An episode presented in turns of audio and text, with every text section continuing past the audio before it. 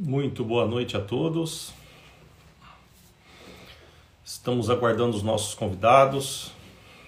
Hoje uma live com o Dr. Eduardo Machado, com o Dr. Rogério Savoy, especialista em osteoporose.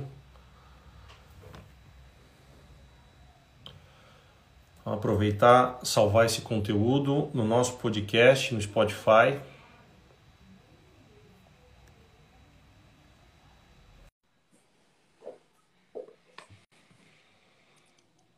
Quem quiser acompanhar depois o conteúdo no Spotify. Boa noite, boa noite, doutor Eduardo Machado. Boa, boa noite, noite doutor Rogério Savoy. Boa noite. Tudo bem com vocês? Tudo, Tudo ótimo, bem, melhor agora. Entre amigos. Então tá bom. Muito legal. Bom, vamos dar cinco, dois, um minutinho para o pessoal entrar. Vamos lá. Savoy, em primeiro lugar, muito obrigado por ter aceitado esse convite. A gente sabe que você é muito ocupado e, e agradecemos você por despender uma hora do seu tempo aí para conversar com nós.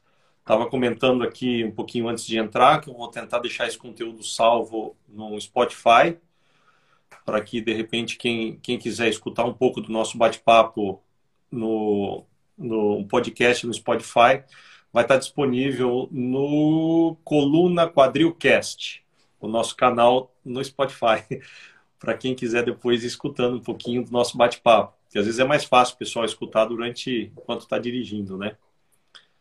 Então, acho que eu e o Eduardo, não sei se a gente precisa se apresentar ainda, né, Duda? Eu sou o Luiz Henrique, o Eduardo Machado, que é o Duda, e o nosso grande convidado de hoje, que é o Dr. Rogério Savoy, médico ortopedista, uh, formado pela Faculdade de Medicina de Jundiaí, fez residência no Instituto Jundiaense de Ortopedia, a especialidade do Dr. Rogério Savoy é osteoporose, hoje o doutor é, doenças osteometabólicas, na verdade, né?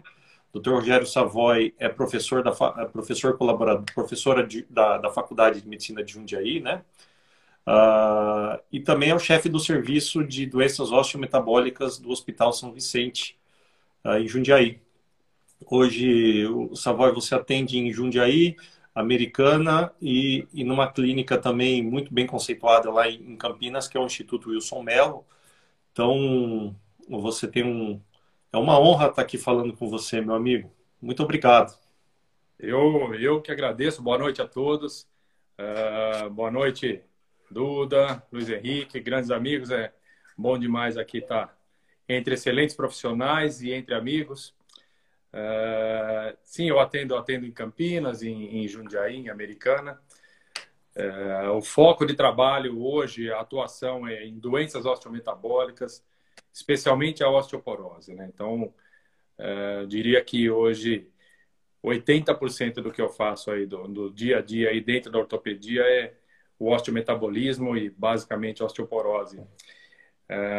e a gente sabe que até para o colega ortopedista, é, é a gente está muito habituado né, com, com trauma, com a ortopedia em si, as especialidades, o quadril, até o parabéns a vocês aí do Instituto do Quadril também.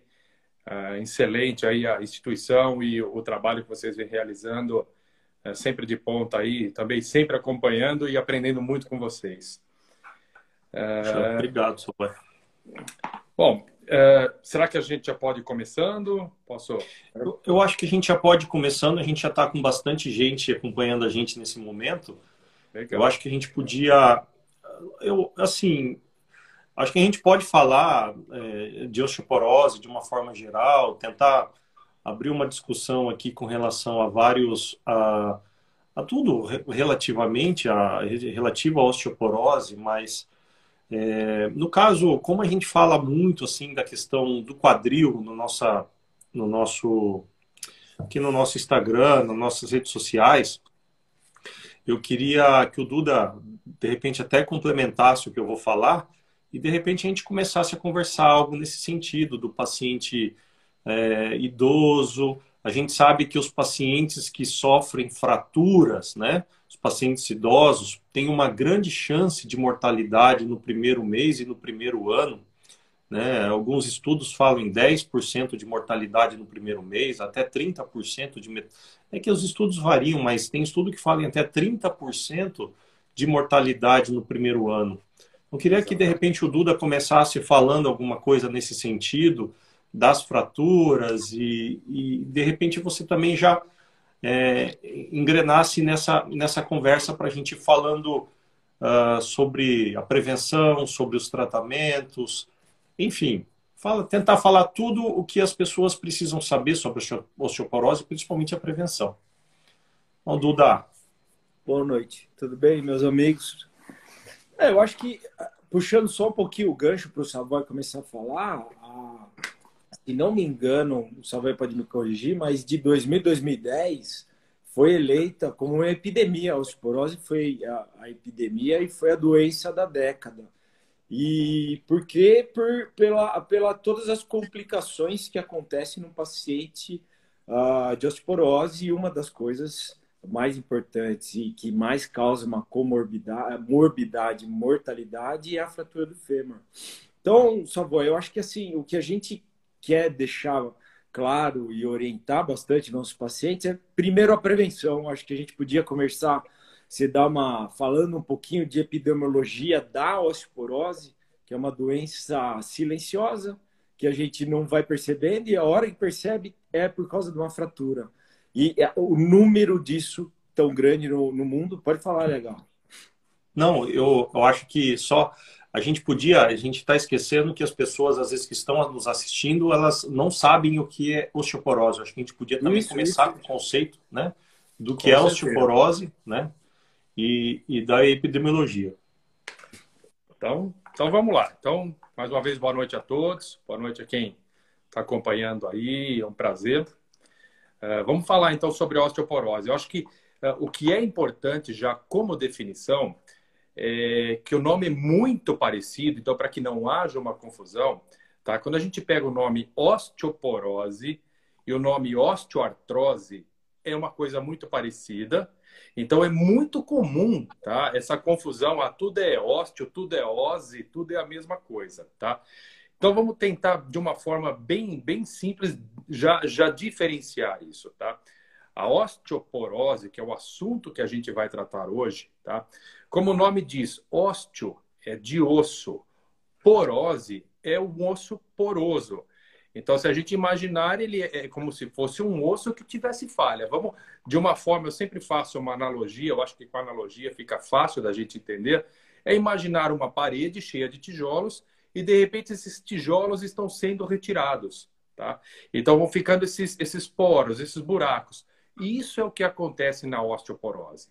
Então a osteoporose, por definição, ela é uma doença onde há uma, uma diminuição da massa óssea, há uma, uma, uma alteração na arquitetura do osso.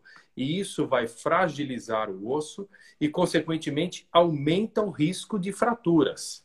Tá? E fraturas que a gente chama, fraturas por fragilidade. É a fratura quando o osso fica fraco. É, por exemplo, o paciente ou indivíduo que tem uma queda da própria altura, um indivíduo que está em pé e ele, ao cair, ele fratura um osso. Isso não é comum. Tá? Imagina quantas vezes na vida a gente cai desde a nossa infância e se a gente tivesse uma fratura a cada vez que a gente cai. Tá? Na osteoporose, isso acontece, porque o osso ele fica fragilizado, ele fica fraco. Então, por um trauma de baixa energia, uma queda da própria altura, ou menos do que isso, acaba ocorrendo uma fratura. Isso, então, é a osteoporose. Rapidamente, só para que não haja uma confusão, para que a gente já tenha mais ou menos um conceito, a osteoartrose, também chamada de osteoartrite, é a doença da articulação. É aquela doença que dá na junta, entre um osso e o outro, existe a junta, que é aquela cartilagem, que é a superfície de revestimento. Quando há uma alteração nessa cartilagem, de uma forma talvez até mais fácil de entender, um desgaste dessa cartilagem, isso é o que a gente chama de artrose, osteoartrose, osteoartrite, que é doloroso, que muitas vezes o paciente até é submetido a uma substituição dessa articulação, que é uma prótese, artroplastia, tá? Mas então, para ficar bem claro aqui para todos, nós vamos falar sobre osteoporose, que é uma doença que enfraquece os ossos e aumenta o risco de fraturas, tá? Como o Duda bem falou e bem lembrou, a osteoporose ela tem basicamente três características. Ela é uma doença silenciosa, ela é uma doença indolor e ela é uma doença progressiva. Tá? Então, uh, ela não avisa. Como é que a gente descobre que tem osteoporose, então? Porque ela não dói, ela não avisa. Então, a gente descobre de duas maneiras. Tá? Nós vamos falar um pouquinho disso, mas rapidamente para já dar um, um spoiler aí. A osteoporose, a gente descobre ela por um exame chamado densitometria óssea, que eu vou falar um pouquinho depois, mas para a gente entender, ou da pior maneira, como o Duda falou, na hora do evento fratura, quando uma pessoa tem uma fratura, tá? Então, qualquer fratura, qualquer fratura que aconteça numa mulher na pós-menopausa, tá? Ou num homem com idade a partir dos 50 anos, por baixo impacto, tá? Ou seja, uma queda da própria altura ou menos do que isso, isso a gente já dá o diagnóstico de osteoporose. Independentemente de existir algum exame, teve uma fratura por baixo impacto nas mulheres com osteoporose ou homens com idade de 50 anos ou mais, a gente já vai chamar isso de osteoporose, tá? Então acho que essa definição é importante. Uh, com relação à epidemiologia, em quem é mais comum a osteoporose? Ela é mais comum no sexo feminino, mais comum nas mulheres. Tá? A cada três mulheres, a partir dos 50 anos de idade, uma delas tem ou terá osteoporose. Então, a gente, agora a gente já começa a entender a incidência e a prevalência dessa doença. Ela é muito comum. Tá? Nós temos no mundo hoje aproximadamente 200 milhões de mulheres com osteoporose. Só no Brasil já estima-se mais de 10 milhões de pessoas com osteoporose. E muitas dessas pessoas sem diagnóstico, nem sabem que tem osteoporose. O homem tem osteoporose também? Tem osteoporose. Tá? No homem é um pouco menor a incidência, tá? a incidência é de um para cada cinco homens, mas ainda assim é uma incidência grande. Tá? Mesmo que seja mais comum na mulher, mas no homem, um para cada cinco, também é uma, é uma incidência grande. Uh, ou uma prevalência. A gente falando em, em, em, ainda em epidemiologia, eu vou falar de alguns números aqui que chamam a atenção para a gente ficar mais alerta em osteoporose, tá? Quando eu digo a gente, a população toda, profissional de saúde, mesmo a nossa população, uh, com os familiares, a gente ficar mais atento nisso. Uh, no mundo, hoje, existe uma pessoa que tem uma fratura por fragilidade ou fratura por osteoporose a cada três segundos. Então, imagina isso. Se a gente conversar aqui, bater um papo de uma hora, se a gente imaginar que são 20 pessoas tá, por minuto, imagina em uma hora quantas pessoas tendo fratura. E lembrando, fratura por osteoporose. Não estamos falando daquela criança que caiu da bicicleta, do acidente de moto ou um acidente de trabalho. Nós estamos falando de uma população tá, de mais idade, de idosos, que sofrem um queima-queda de própria altura, da própria altura. Isso uh, chega ao número mais ou menos aproximadamente de 25 mil fraturas por dia. Isso é muito. Tá? A gente não tem ideia disso. E no dia a dia, a gente vê quase todo mundo que estiver assistindo hoje aqui, eh, a gente, se não tem na família, conhece alguém ou aquela senhorinha que teve uma fratura do fêmur, também conhecida como fratura do quadril ou a fratura de bacia.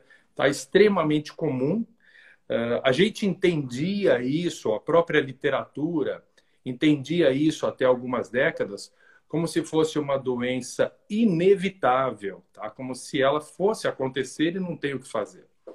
Hoje a gente já sabe, é uma doença grave, sim, mas ela é tratável. Existe prevenção. Isso que é o, que é o, o importante em relação à osteoporose. Uh, para ter uma ideia ainda, para a gente entender melhor, falar um pouco sobre a epidemiologia, existe um, um estudo, ele foi feito nos Estados Unidos, é um estudo norte-americano, não vou lembrar o ano, eu acredito que 2012, eu acho, tá? Uh, onde foi feito um levantamento de internação de pacientes. Então, fizeram um levantamento do número de pacientes internados. Então, eram pacientes com tumor de próstata, tumor de mama, acidente vascular cerebral, que é o derrame, e o infarto agudo no miocárdio, o infarto cardíaco. Quando soma esses quatro grupos de pacientes internados, todos eles juntos, eles dão um número menor do que o número de pacientes internados por fratura por osteoporose. Tá? Então, imagina não só o custo tá? o, o econômico, mas também aí a repercussão social disso tudo. Então, osteoporose, uh, uh, ela é uma epidemia mesmo. Uh, a tendência é essa doença aumentar cada vez mais, tá? Porque a tendência é o envelhecimento populacional, especialmente nos países como Brasil, como China, com que a expectativa de vida aumente. Claro que a gente está vivendo um momento diferente hoje, mas se Deus quiser, isso logo passa.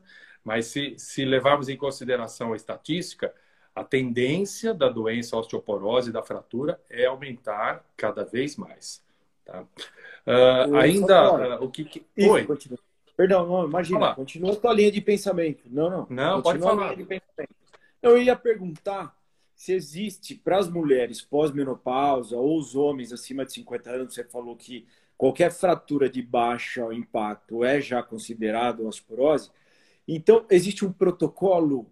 Então, uma, uma mulher depois da menopausa, um homem, ele sempre tem que fazer exames. Como funciona isso na, de rotina?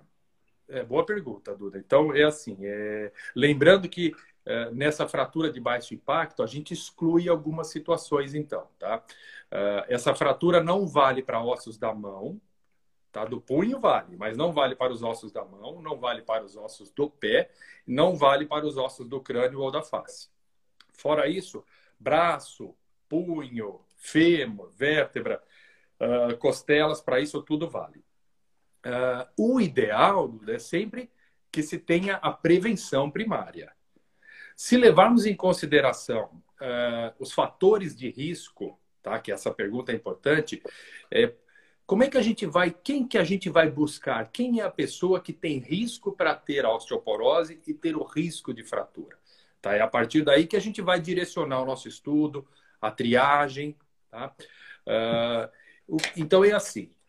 Se, se levarmos em consideração o que diz a Organização Mundial de Saúde, fala que uma densitometria óssea, o que, que é a densitometria? É um exame fácil de fazer, é um exame hoje que ele é bastante acessível, tanto no, no, no seguro privado quanto na rede pública.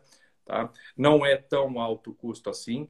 E ele é um exame onde ele mede a massa óssea. Tá? Então, ele é capaz de determinar como é que está a força daquele osso, tá? a densidade daquele osso. Então, de acordo com a Organização Mundial de Saúde, esse exame ele deve ser feito para mulheres a partir dos 65 anos ou para homens a partir dos 70 anos. Mas se a gente levar em consideração que uma mulher, em média, entra na menopausa a partir dos 50 anos, e por que, que a menopausa é importante? Tá? E por que, que, é mais, é, por que, que é mais comum na mulher do que no homem a osteoporose? Existem algumas razões, tá? A primeira delas é que a constituição genética, tá? Eh, no homem, ela é mais forte. Esse osso já geneticamente ele é mais forte, ele é mais resistente. Mas o fator importante para a mulher é a questão da menopausa.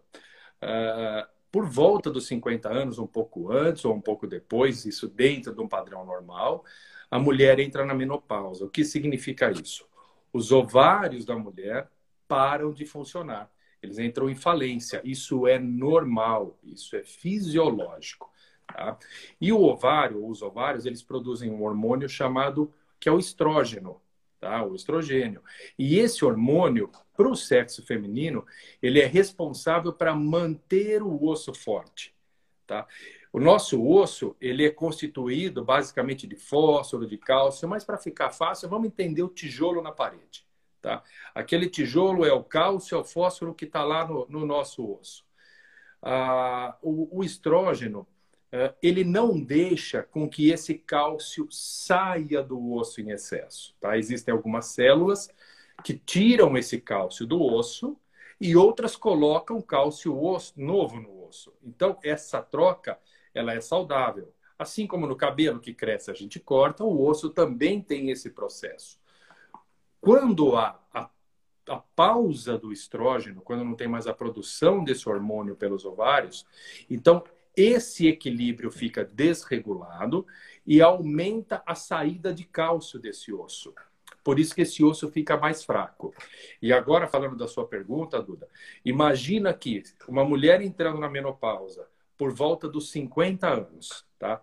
O maior período onde ela vai perder a massa óssea é nos primeiros 10 anos de menopausa. Então, nós estamos falando agora mulher por volta dos 60 anos. E aí nós vamos fazer uma densitometria só aos 65 anos. Ou seja, nós perdemos aquele time, nós perdemos o período de ouro para dar o diagnóstico e tratar essa paciente. Tá?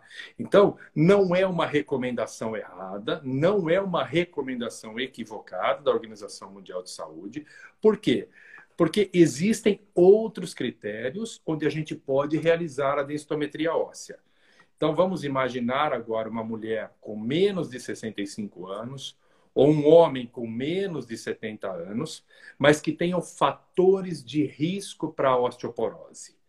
Esses indivíduos, eles têm, então, indicação para serem submetidos ao exame de densitometria óssea.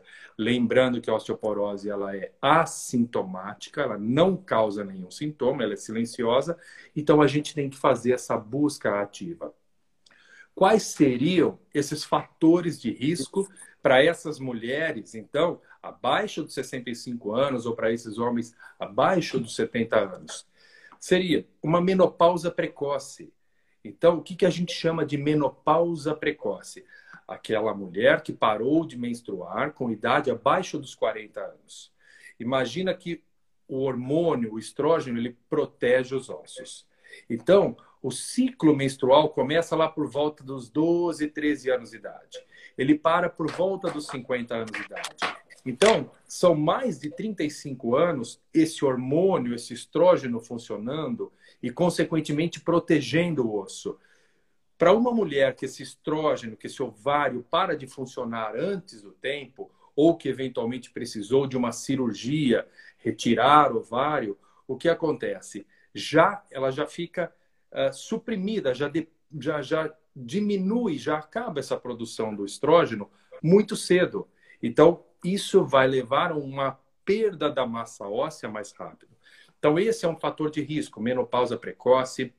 Outro fator de risco extremamente importante é o uso de corticoide. Tá? O corticoide, então, são medicamentos muito utilizados. Tá? A reumatologia usa bastante esse medicamento para as doenças reumatológicas, como artrite reumatoide e outras. Tá? E o corticoide, é sabido que a utilização do corticoide por mais de três meses também causa uma perda da massa óssea, causa um prejuízo ósseo. Então, indivíduos que fazem uso do corticoide, às vezes muita gente pergunta o que, que é o corticoide. É, uma coisa eu posso afirmar, e vocês também, com certeza, quem toma o corticoide sabe o que é o corticoide, tá? Então, é, é um medicamento, enfim, muito utilizado.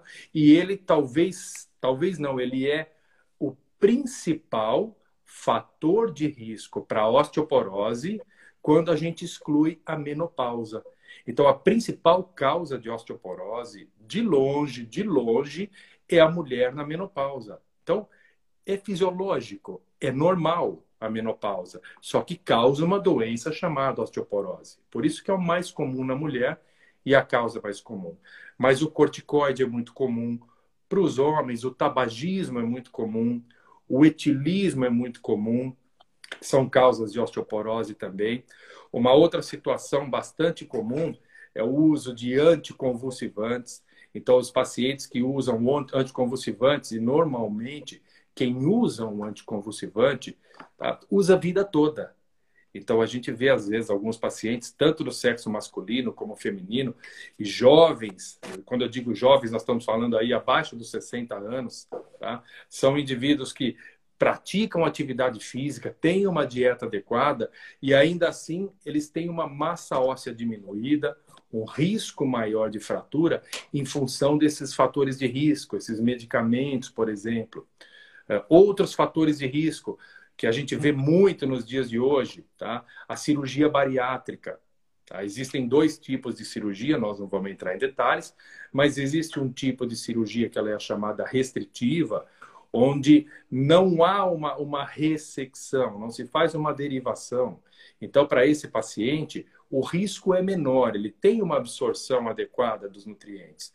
Mas para aquele paciente onde é feita uma, uma derivação, as chamadas cirurgias até desabsortivas, uh, parte do intestino, parte do, de órgãos onde vai ser feita a absorção daquele cálcio de alguns nutrientes, eles acabam sendo retirados nessa cirurgia. Então, isso diminui a absorção de muitos nutrientes e, consequentemente, isso também diminui a nutrição do osso.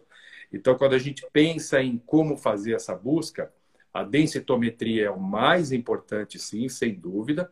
Tá? É talvez o primeiro exame que deve ser feito, mas é claro que com critério. Então, diante desses, dessas pessoas ou quem estiver nos ouvindo, se tem esses fatores de risco, é importante conversar com o seu médico, sim, tá? fazer a prevenção, lembrar que a osteoporose ela não dá sintoma.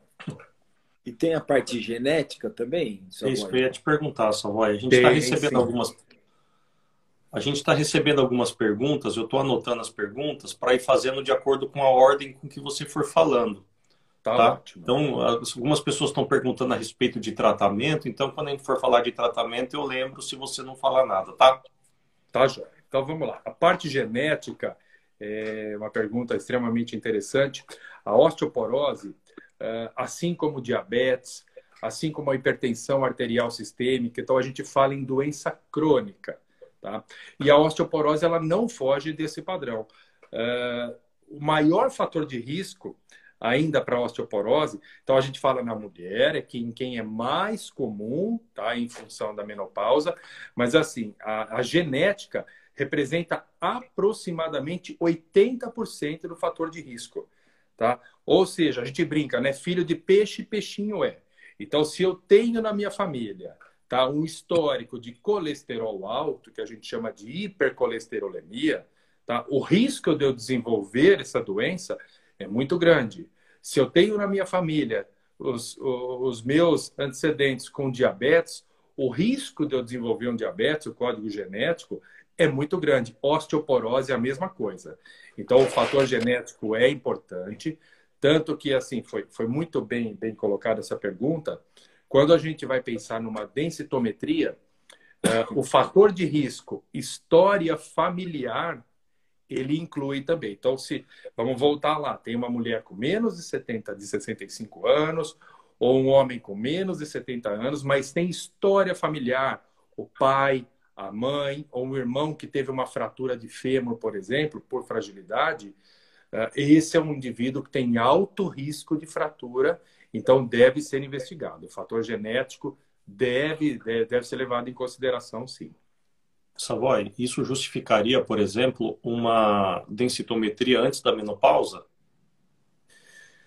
Não, não, não justificaria. Tá? É, pode ser feita uma densitometria antes da menopausa, existe indicação, tá? então é, isso é importante. Para a gente falar em osteoporose pela densitometria, tá? para usar o critério osteoporose, na densitometria. Isso só vale para mulheres na pós-menopausa, ou seja, na menopausa, ou quando está naquela fase chamada climatério, está começando a falhar o ciclo menstrual, já está começando a ficar desregulado, tá? Ou para, para os homens com idade igual ou acima de 50 anos. Aí a gente faz uma densitometria e, de acordo com os valores, a gente vai chamar de osteoporose. Ela pode ser normal, ela pode ser uma osteopenia, que seria o meio do caminho, e pode ser uma osteoporose. Para as mulheres que ainda menstruam, para os homens com idade abaixo de 50 anos, também pode ser feita uma densitometria. Mas aí já seriam outros critérios. Por exemplo, vamos imaginar uma mulher, tá, 35 anos, que tem artrite reumatoide, é uma doença reumatológica, uma doença inflamatória. Das doenças inflamatórias, ela é a mais comum, tá? Então, ela é uma prevalência bastante alta até. Uh, a doença inflamatória por si só já é um fator de risco para a osteoporose.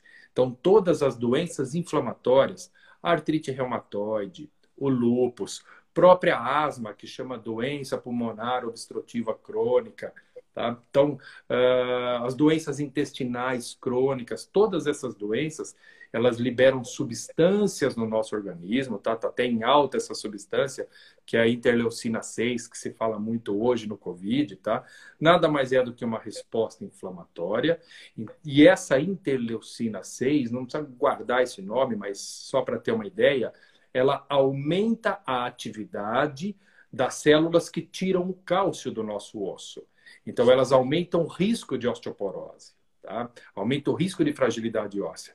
Então, para essas pessoas, pessoas que fazem uso de corticoide, por exemplo, por muito tempo, mesmo que não estejam na menopausa, que sejam homens abaixo de 50 anos, é importante sim fazer uma densidade, uma densitometria óssea, já precocemente, para fazer uma avaliação da densidade óssea, da massa óssea, ou seja, já está andando na frente porque dependendo do resultado desse exame, é possível eventualmente mudar o tipo de tratamento ou fazer alguma outra uh, prevenção para esse paciente.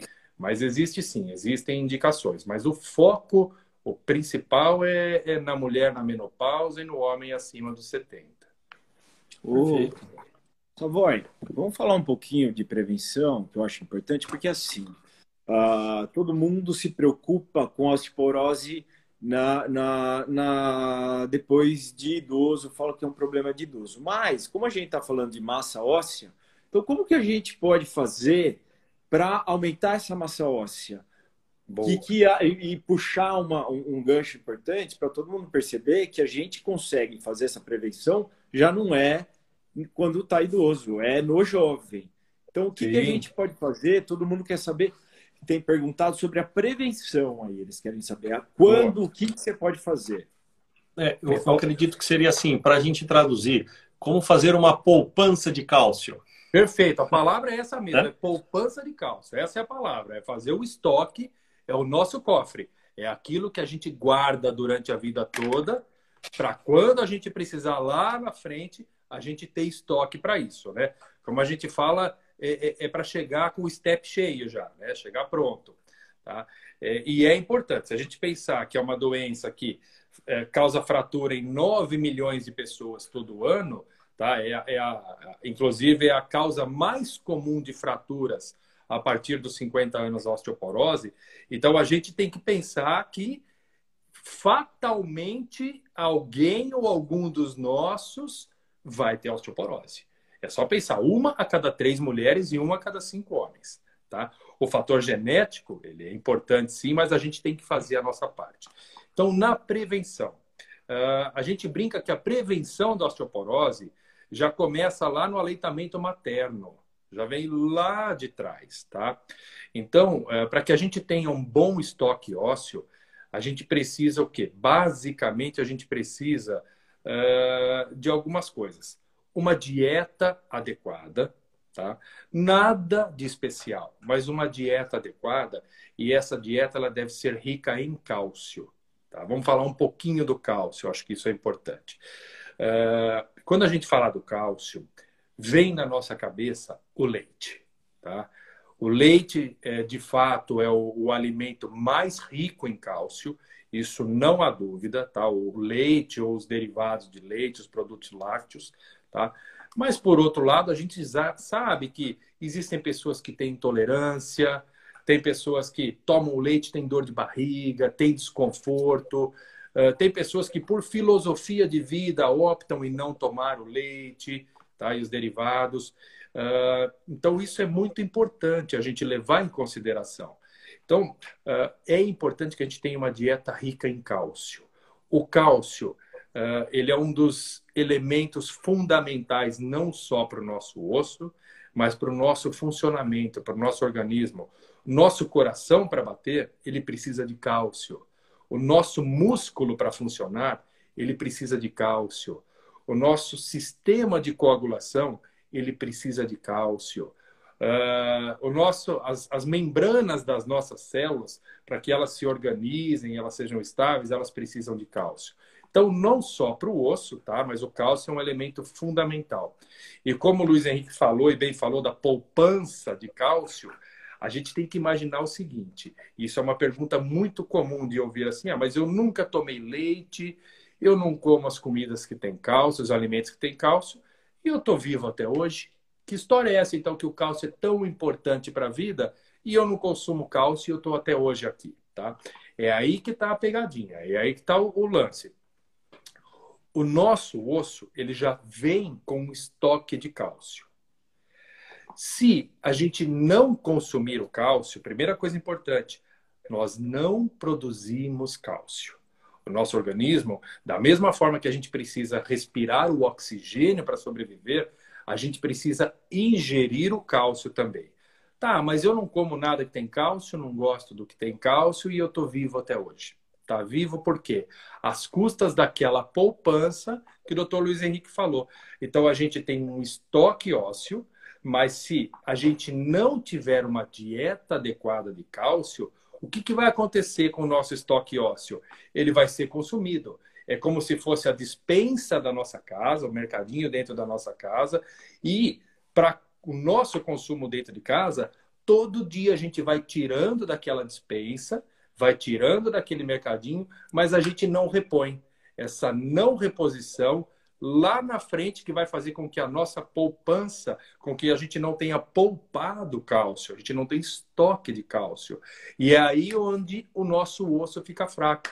Nós tiramos o cálcio, nós tiramos o tijolo do nosso osso, tá? Lembrando que isso é indolor. Então, a dieta rica em cálcio é fundamental. O cálcio existe sim, o mais, onde mais existe é no leite, derivados. Verduras verdes escuras são ricas em cálcio também. Uh, Para quem não toma leite, existe o leite vegetal, serve de dica. O leite vegetal ele não tem cálcio, mas hoje a gente vê ele é enriquecido com cálcio. Então, é, não precisa sofrer, não tem, não precisa nenhuma fórmula, tá? O cálcio está presente no dia a dia nosso. A gente Alguns só deixa para fazer. Sardinha. Oi, desculpa.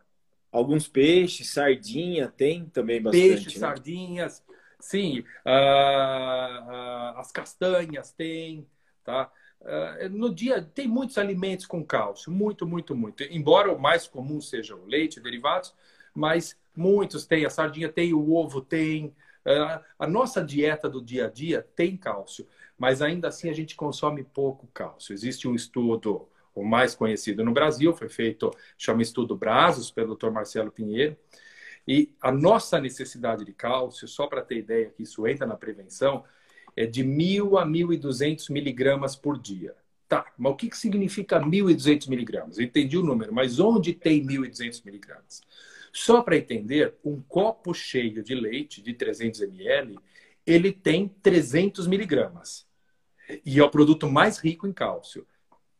Eu acho que aqui a maioria já pensou, nossa, está muito abaixo do que eu consumo. Tá? Então, é importante que a gente tenha na dieta. Mas é claro, não é só o leite, é o queijo, é o iogurte, é a verdura verde escura. Então, isso é importante ao longo da vida. Tá? Você deve escutar, oh, desculpa, Savoy, mas você deve escutar ah. bastante também o paciente que, ah, doutor, mas eu não tomo leite, mas eu tomo um comprimidinho de cálcio aí. Eu e aí, essa suplementação? É, a suplementação que o Dura está falando, então, é, é o comprimido de cálcio, tá? Então, existem vários tipos, comprimido, de mastigar, existe uma infinidade deles. Uh, idealmente, idealmente, deve-se incentivar a dieta, o cálcio da alimentação. Idealmente, tá? A gente deixa reservado o comprimido de cálcio para aqueles pacientes uh, ou para os indivíduos que têm uma dieta pobre em cálcio. Tá? Então, E, e eu digo, né, dos pacientes que eu atendo, e hoje eu falo 80% do que eu acabo atendendo são pacientes de osteoporose, e desses 80%, quase 80% deles eu acabo fazendo essa suplementação de cálcio. Esse comprimidinho de cálcio, é um comprimido que ele equivale a um copo de leite. Tá? Mas ainda assim é pouco e a gente deve incentivar esse paciente a comer alimentos que tenham o cálcio. Porque também não é adequado a gente usar para esse paciente três, quatro comprimidos de cálcio, tá? Porque aí a distribuição dele pode não ser tão adequada. Existem doenças, especialmente na endocrinologia, onde o paciente precisa tomar muito cálcio, tá? Não vamos entrar em detalhes, mas que são doenças onde ele tem um cálcio muito baixo. Mas em outras condições, uh, eventualmente a gente pensa assim, em usar essa suplementação de cálcio, não como primeira escolha, mas é muito comum de usar porque a gente tem uma dieta pobre em cálcio. Eu queria só falar um detalhe também que a gente pensa o seguinte, ainda falando do cálcio. Ah, então vou lá colher um exame de sangue e no exame de sangue o cálcio veio normal. Então eu estou bem de cálcio, tá? Vamos pensar o seguinte: esse cálcio que foi colhido no exame de sangue, ele não reflete a nossa dieta, não reflete o nosso status, o nosso hábito do cálcio. Por que, que ele está normal no exame de sangue? Lembra que o nosso organismo, para sobreviver, ele precisa de cálcio? Se eu não der cálcio por boca, ele vai roubar do osso e vai enfraquecer meu osso. E esse cálcio que saiu do osso, ele vai para onde? Ele vai para a corrente sanguínea. Ele vai lá para onde a gente vai colher o exame de sangue. E ele vai vir normal. Por que, que ele vem normal?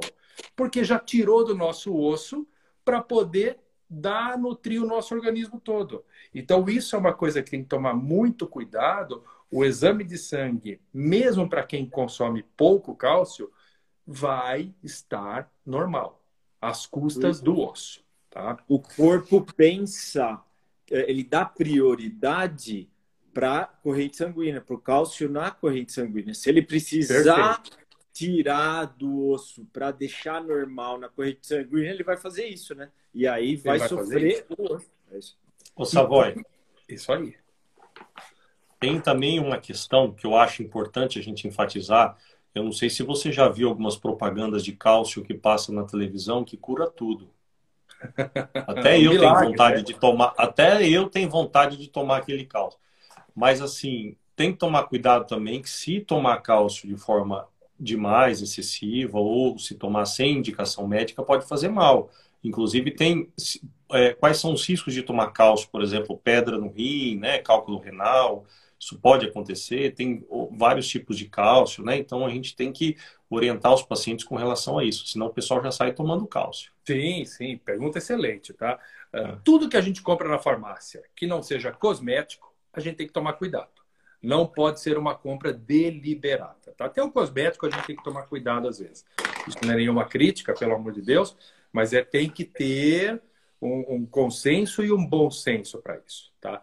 Então, em relação ao cálcio, uh, existe, eu vou falar de uma forma meio rápida, existem alguns tipos de cálcio diferentes. Tá? No nosso organismo também. O mais comum é um chamado carbonato de cálcio, tá? é o que mais tem na natureza, isso tudo. Existe um chamado citrato, existe também o oxalato. Então, existem cálcios diferentes. O cálculo renal, uh, se a gente pensar que a gente vai tomar em excesso o cálcio, tá? a falta de cálcio é um problema e o excesso também é um problema. Tá? O excesso ele pode ser um problema, sim, para as artérias, ele pode ser um problema para o rim, ele pode ser um problema para formar calcificação extraesquelética, ou seja, esse cálcio ele acaba sendo depositado onde ele não deveria ser depositado. Tá? Isso pode acontecer sim num consumo em excesso de cálcio. Tá? Uh, então, não é para sair comprando cálcio. Tá? O que é importante, saber que deve ter uma dieta adequada em cálcio. Lembrando que o que seria uma dieta adequada? Três porções por dia. Um copo de leite, por exemplo, é uma porção. Uma fatia de queijo é uma porção. um iogurte é uma porção, uma, uma travessa, tá? não tão grande de verdura verde escura é uma porção. Então, se a gente tiver três porções dessas durante o dia, a gente não precisa suplementar cálcio. Tem pessoas que têm risco de cálculo renal, por exemplo. O cálculo renal, a pedra no rim, ela pode ser formada por outros fatores. Pode ser cálcio, pode ser por ácido úrico, pode ser por outros, ou cristais de urato, outros fatores. Tá? Mas, para essas pessoas que têm uh, um, o cálculo renal por causa do cálcio, então elas podem tomar cálcio sim, mas aí é um outro tipo de cálcio, chamado citrato de cálcio, mas ele deve ser feito ou pelo nutrólogo, ou pelo nutricionista, ou pelo médico, deve ter uma recomendação. Savoy. Fala aí, pode falar. Não, eu, eu só estou preocupado que, assim, não sei porque o tempo está passando muito rápido hoje. Deve ser porque o papo está muito bom. Então, eu acho que a gente já podia entrar na questão do tratamento, porque a gente tem mais 15 minutos e, de repente, falar de atividade Porque tem ah. umas perguntas ainda de prevenção aqui, que eu ia até... Prevenção, é, e a gente pode fazer Bom, uma live depois só de tratamento também, é legal. Não, não se afoba, não. Fica tranquilo. É, tudo bem. É que eu fico preocupado se o Savoy tiver disponibilidade de ceder Não, um eu sempre tenho. Para mim é sempre um prazer. É para mim tá maravilhoso. É um tema que, é, é um tema que para mim é, é, é, sempre muito envolvente. É uma delícia fazer, muito. é gostoso. É, Fala um pouquinho, LH. Rapaz, né? se eu fosse paciente, se eu fosse paciente, eu ia estar maravilhado com o Savoy. Exato. Vamos focar. É uma delícia a conversa. Vamos fazer detalhado Vamos. na prevenção. Então, já perguntaram Vamos. aqui sobre exercício, musculação. Isso. E aí, puxando Vitamina. sobre o cálcio e o uso exagerado do cálcio, fala também hoje em dia que está mais em moda ainda, que é o uso da vitamina D, magnésio. Isso, é prevenção. Vamos falar isso. isso, isso. Eu, eu acho que o tratamento a gente pode deixar para um outro dia, talvez. Tá? Mas Bom, é, se não tiver matam. problema, aí se não. todo mundo concordar, tá? A gente combina, porque a prevenção é o mais importante. Tá? A prevenção é, sem dúvida nenhuma, mais importante.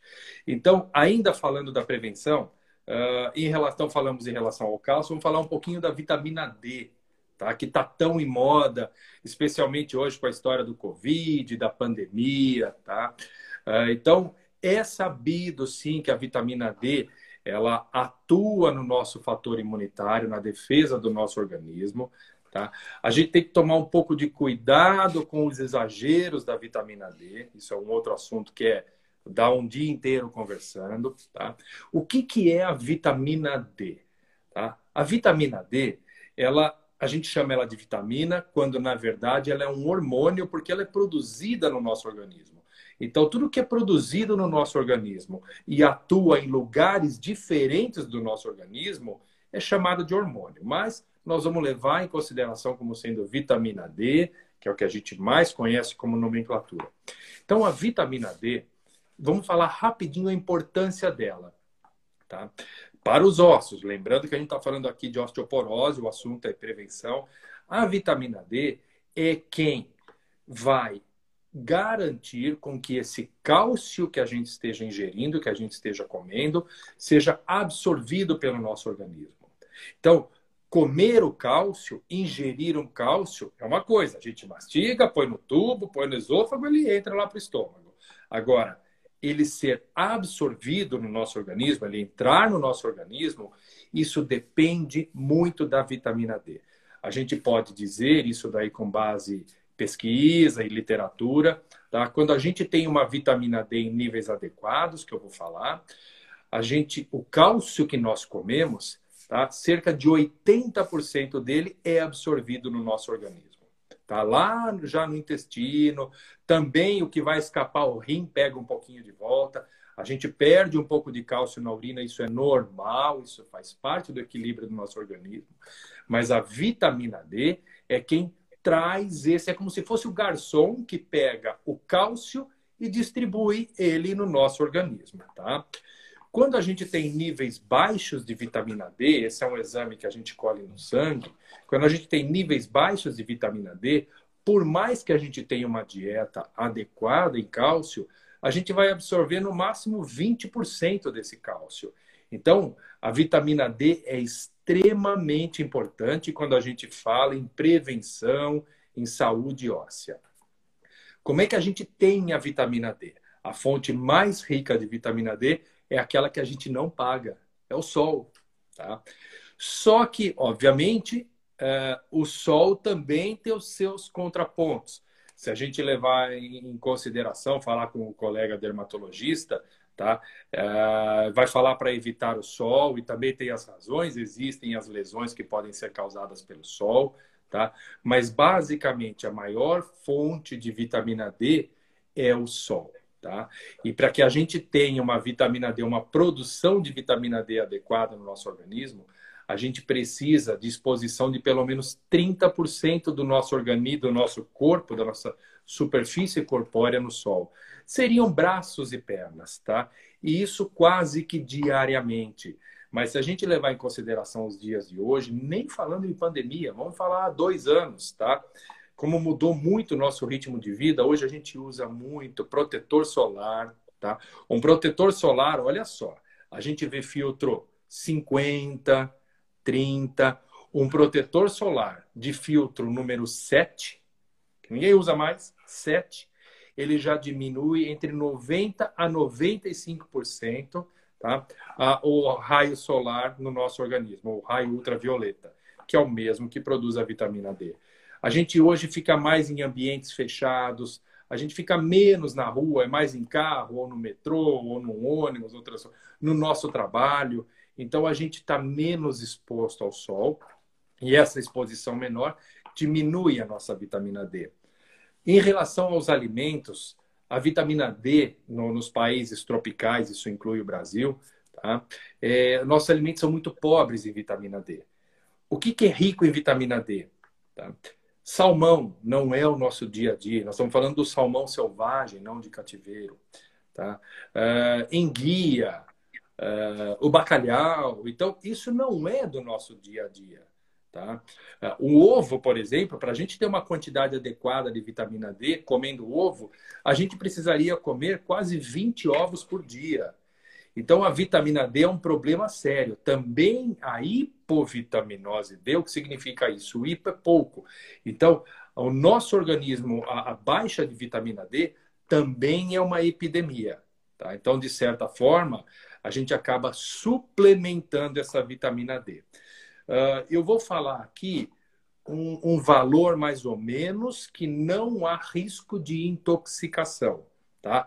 Seria entre 800 unidades até 2 mil unidades por dia de vitamina D. Tá? Mas eu acho que isso quem tem que determinar é o médico, é o nutricionista, é um profissional de saúde. Mas a gente saber que existe a vitamina D, ela é extremamente importante na prevenção, na saúde óssea, mas na nossa dieta a gente tem pouca vitamina D. Tá?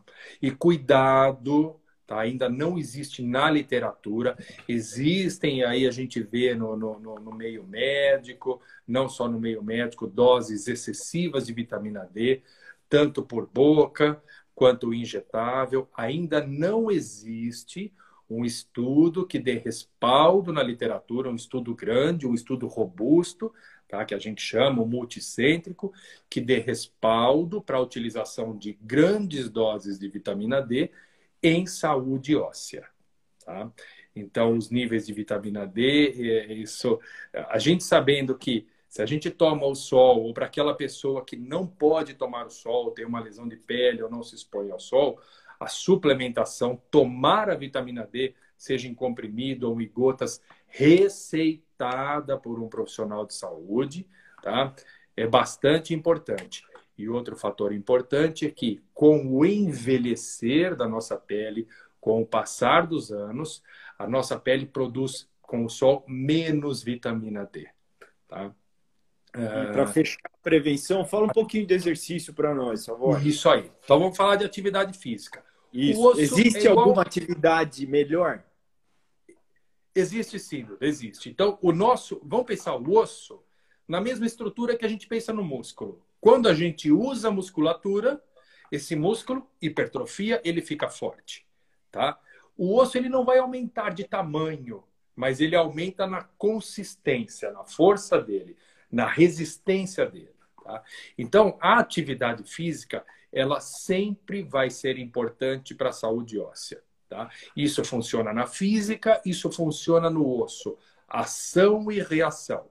Então, quando você trabalha uma, uma, uma, o, o, nosso esqueleto, o nosso osso, a nossa musculatura, ele responde a essa força também. Tá? Então, qual o tipo de atividade? Primeira coisa que é importante, Duda, toda atividade física ela deve ser personalizada. Tá? Vamos imaginar, então, o indivíduo que tem artrose de quadril tá? e precisa fazer uma atividade física. Esse indivíduo não pode correr, então tem que tentar adaptar uma atividade física.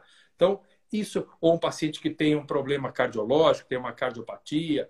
Então, a atividade física é importante, mas ela deve ser direcionada.